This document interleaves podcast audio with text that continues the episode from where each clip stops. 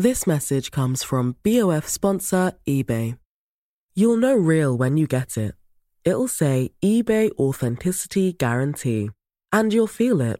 Maybe it's a head turning handbag, a watch that says it all, jewelry that makes you look like the gem, or sneakers and streetwear so fresh every step feels fly. eBay gets it. So look for the blue check mark next to that thing you love and be confident that every inch, stitch, sole, and logo is checked by experts.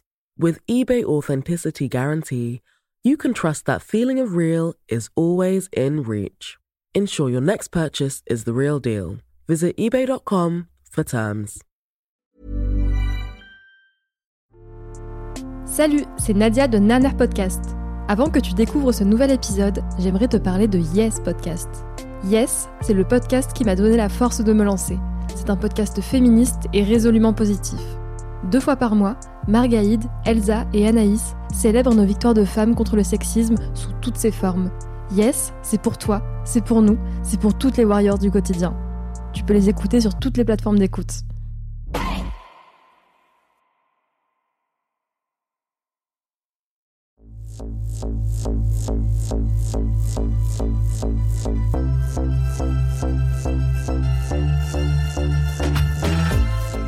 Je viens d'une famille musulmane. Des femmes qui portent le voile, j'en ai toujours eu autour de moi.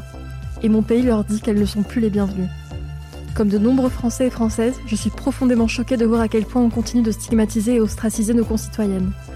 Cet épisode, je le dédie aux femmes musulmanes, et notamment celles qui portent le foulard, qui se retrouvent une fois de plus violemment discriminées. J'ai donné la parole à certaines d'entre elles pour qu'elles nous confient leur histoire. Écouter sans juger, entendre sans diviser, ne pas parler à leur place et leur offrir un espace d'expression bienveillant, c'est ce que je vous propose aujourd'hui, à nos identités plurielles.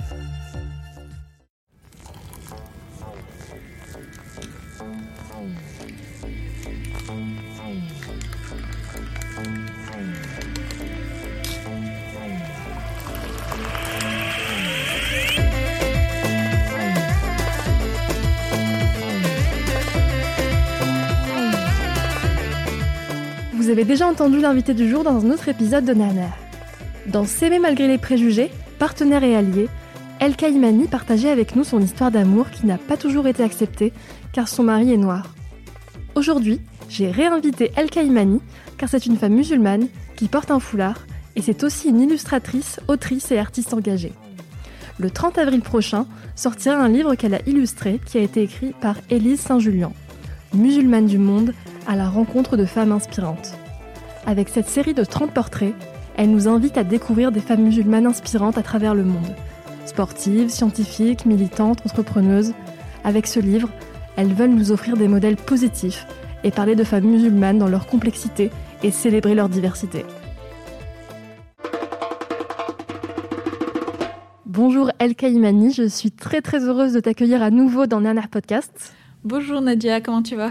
Ça va et toi? Ça va bien, merci. Pour celles et ceux qui ne te connaissent pas encore, est-ce que tu peux nous en dire plus sur ton travail? Je suis euh, artiste et auteur euh, depuis pas très longtemps, euh, depuis euh, l'automne 2019 où je me suis lancée dans cette grande aventure et je travaille principalement sur la représentation des minorités et, et des femmes de, de manière générale. Tu as un livre qui sort bientôt. Est-ce que tu peux nous en dire plus sur ce livre? Comment est né euh, le projet? Pourquoi l'avoir fait? Alors oui, euh, j'ai un livre qui sort euh, ce 30 avril qui s'appelle Musulmane du monde à la rencontre de femmes inspirantes. Euh, donc c'est une idée originale de Élise Saint-Julien, donc qui est journaliste et qui travaille principalement sur le sujet des femmes et des religions. Et elle a eu euh, donc l'idée de, créer un livre en fait qui mettrait en valeur, qui visibiliserait euh, la pluralité et la diversité euh, des femmes musulmanes. Elle-même étant une femme musulmane. C'était pendant le, le, premier confinement. Elle était à la recherche d'une illustratrice pour justement bah, créer des portraits. Et elle a trouvé mon travail via Instagram. Et à la suite de ça, on a commencé euh, à collaborer toutes les deux. Elle m'a envoyé euh, les textes et euh, j'ai tout de suite accroché à l'idée du projet.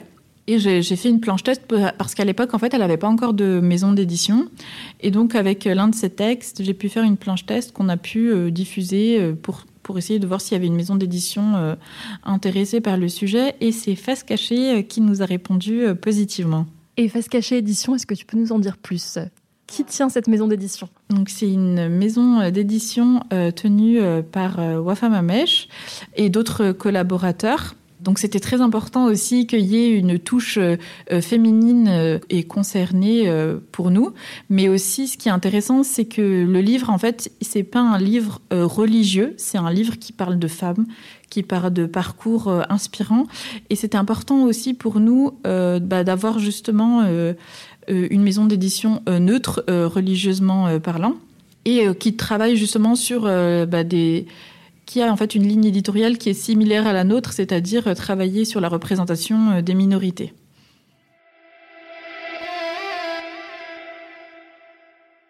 J'ai 21 ans, je suis musulmane et j'ai vécu toute ma vie en France. Je porte pas le foulard parce que euh, j'ai pas fait encore le processus de réflexion, même s'il est en cours, et j'avoue que la France ne me pousse pas du tout à aller dans cette voie.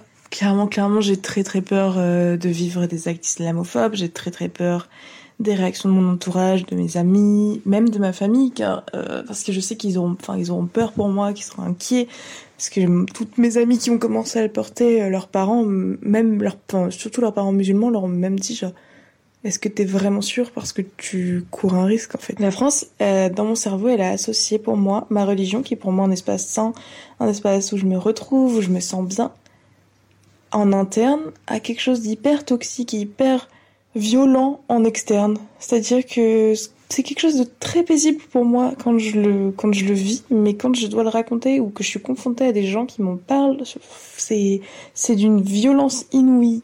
C'est d'une brutalité et ça me donne pas du tout l'occasion de vivre ma religion tranquillement et pleinement comme j'en ai envie quoi en fait.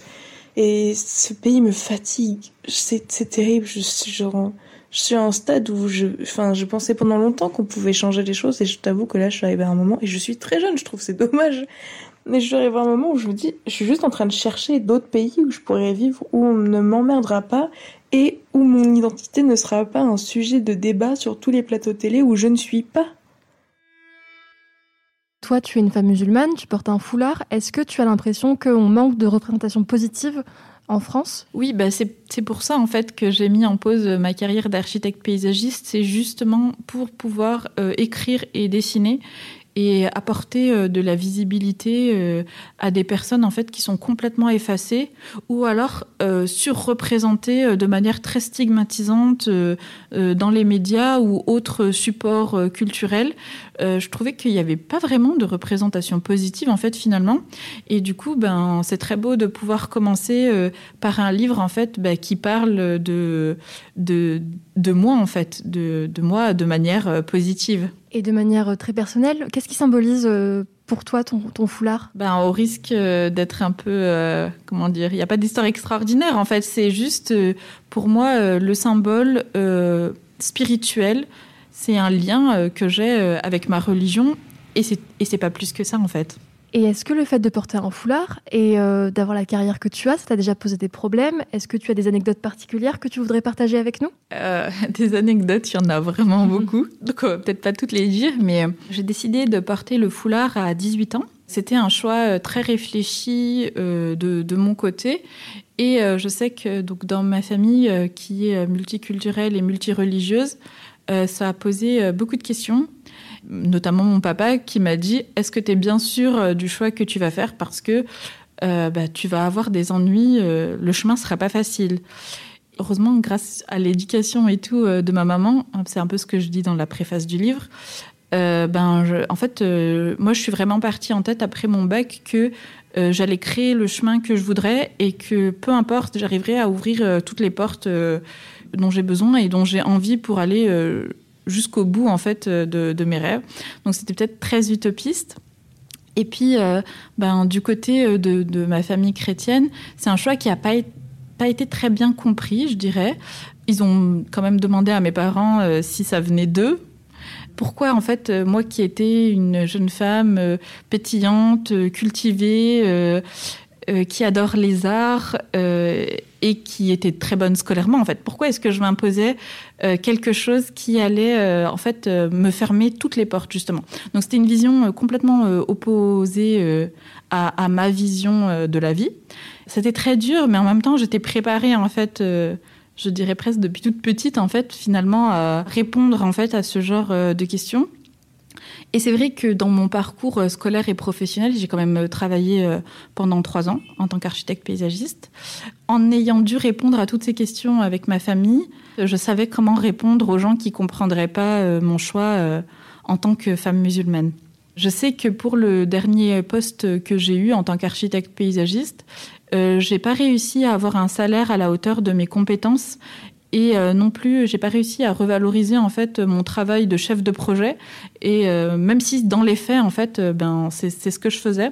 Et ça fait partie en fait on va dire c'est à ce moment-là où je suis arrivée à une espèce une espèce de réalisation où je me suis dit en fait oui j'ai réussi à aller jusque là déjà c'est extraordinaire. J'ai réussi à travailler dans trois pays différents avec mon foulard. Et j'ai même réussi à travailler en France dans une grande boîte d'ingénierie donc j'ai réussi jusque-là, mais il y a quand même un plafond de verre à un moment donné. Il y a quand même quelque chose qui m'empêche d'aller euh, là où j'ai envie. Et c'est là où en fait je me suis dit, mais en fait, euh, il faut que j'écrive, il faut que je dessine, il faut, il faut que ça soit visible parce qu'en fait, il y a personne d'autre qui va le faire à ma place en fait.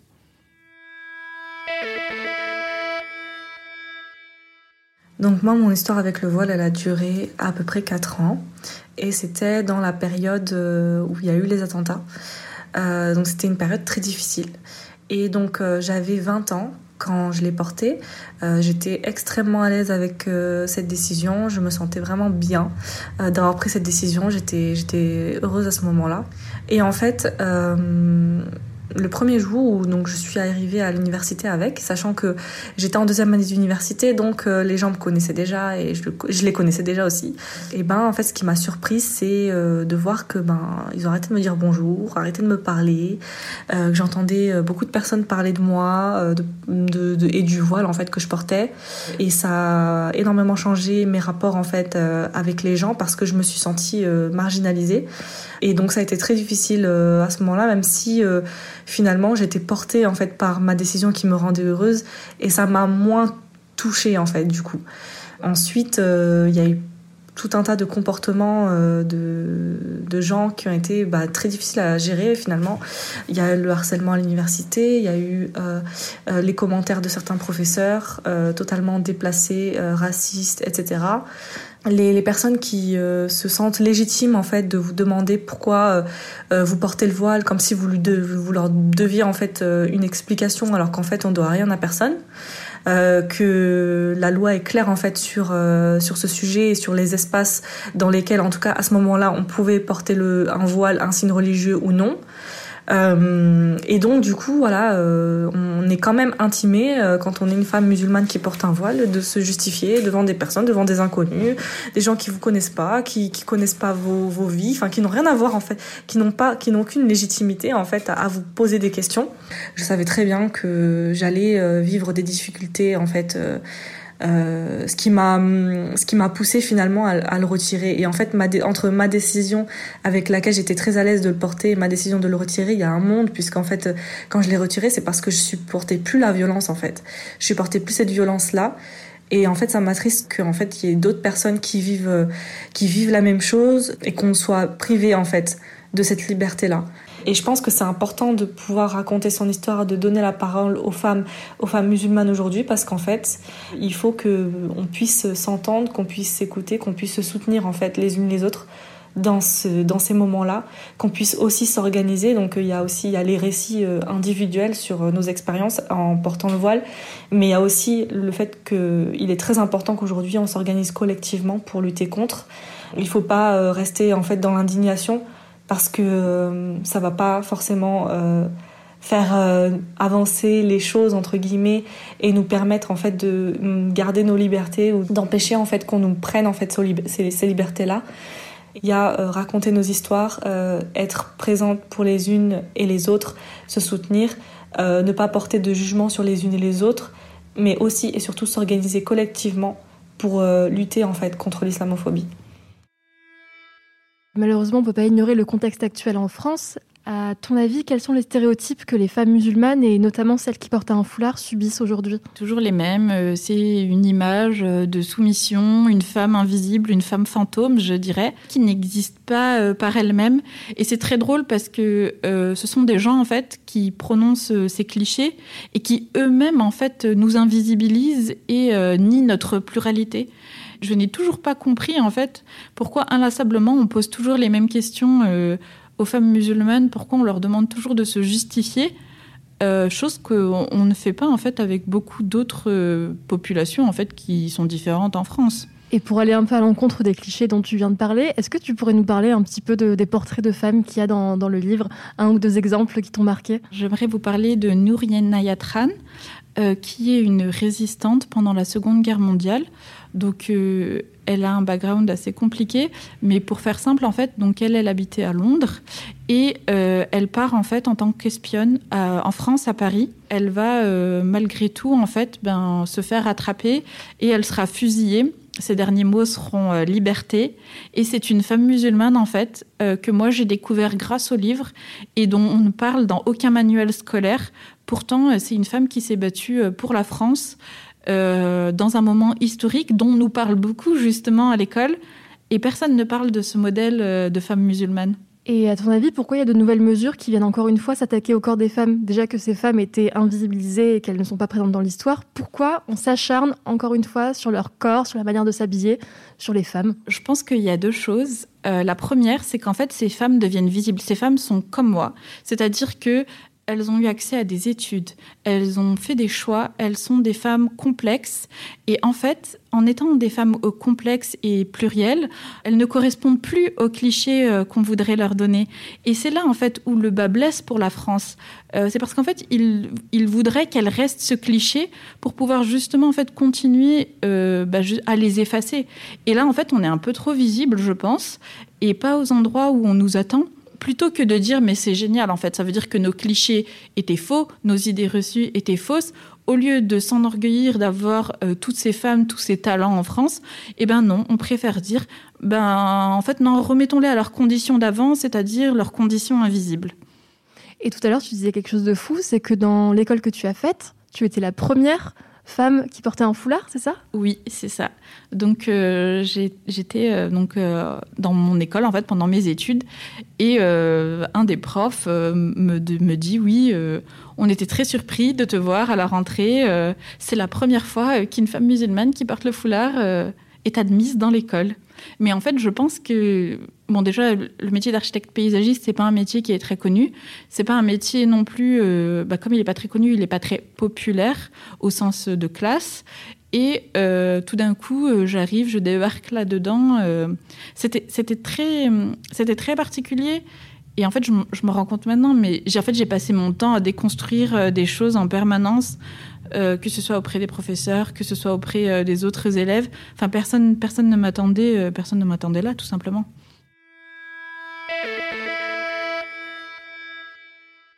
Je témoigne en tant que femme musulmane voilée et maman. Je, témoigne par rapport à tous ces débats par rapport au voile qui reviennent encore et encore. Voilà. Ça me questionne par rapport à, à, nous déjà en tant que femmes parce que quand même la majorité des femmes qui se voilent, elles se voilent par choix. C'est un, choix de vie, c'est comme ça qu'on veut vivre notre foi, c'est comme ça qu'on a envie de l'exprimer. Comme il y a des gens qui aiment porter des vestes en jean ou des gens qui aiment porter des baskets blanches, voilà, ben, nous, voilà, c'est spirituellement, on veut porter le foulard. Hein. Voilà, ça renvoie à différentes choses, on va pas rentrer euh, dans les détails maintenant, mais euh, voilà, c'est pas nous sauver, entre guillemets, de nous empêcher de porter le voile. Voilà, j'ai l'impression qu'il y a ça quand même qui est dessous, quoi. C'est euh, ces pauvres femmes euh, qui sont soumises et qu'on va sauver. Euh, voilà. au contraire, ça fait exactement tout le contraire. Ça fait, ça fait des femmes, les, les, femmes qui veulent se voiler, eh ben, elles peuvent pas travailler, elles peuvent pas aller à la piscine avec leurs enfants, elles peuvent bientôt plus accompagner même les sorties scolaires. Je sais pas jusqu'où ça va aller. Ça m'attriste aussi parce que j'ai une fille moi, euh, ma fille, euh, à l'heure actuelle, je peux pas lui dire, euh, écoute, tu pourras vivre ta foi comme tu le veux et faire une carrière. si elle veut être médecin, eh ben, elle devra faire un choix. Même caissière, hein, je dire, voilà, si elle veut être caissière, elle ne pourra pas porter le foulard. Voilà, c'est quel message se renvoie à nos enfants aussi, enfin, nos enfants, garçons et filles, de voir leur, leur tante, leur mère, leur grand-mère se faire stigmatiser comme ça, se faire rejeter de la société.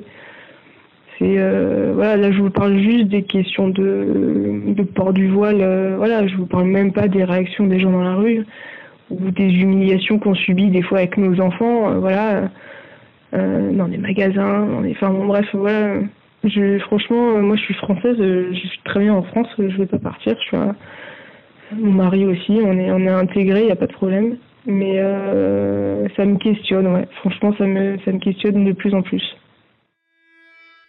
Qu'est-ce que tu voudrais dire aux personnes comme celles que tu as croisées pendant tes études, qui ne comprennent pas forcément ton choix ou qui ont des idées reçues sur toi et les autres personnes qui portent un foulard?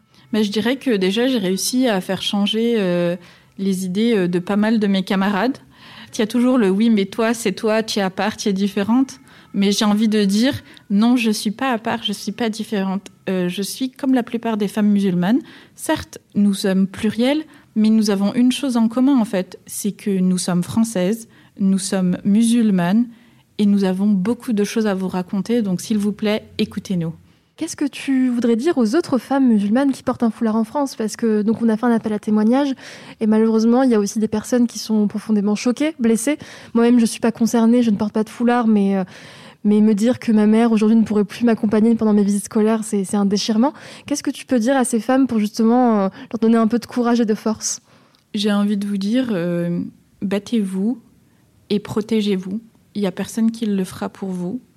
Et euh, soyez là, soyez visible, parlez de vous autour de vous, faites des choses. On compte pas baisser les bras, donc il va falloir faire avec nous. Merci infiniment El Kaimani, bravo pour tout ce que tu fais, tu es un vrai exemple je pense pour euh, toutes et tous. Donc merci pour ton travail. Merci beaucoup Nadia, c'était un plaisir de discuter avec toi. Et puis euh, j'espère qu'on se reverra bientôt. Oui. Merci à El Kaimani et aux auditrices qui ont témoigné dans cet épisode. C'est un acte courageux qui, je l'espère, donnera de la force aux concernés. Toi aussi, raconte-moi ton histoire sur Naner Podcast, NA3, NA3 Podcast. Et si le podcast te plaît, n'oublie pas de mettre 5 étoiles et de commenter sur Apple Podcast. Et surtout, je rappelle mon soutien inconditionnel aux personnes qui subissent de graves discriminations. N'oubliez pas, vous n'êtes pas seuls, nous sommes ensemble. À nos identités plurielles.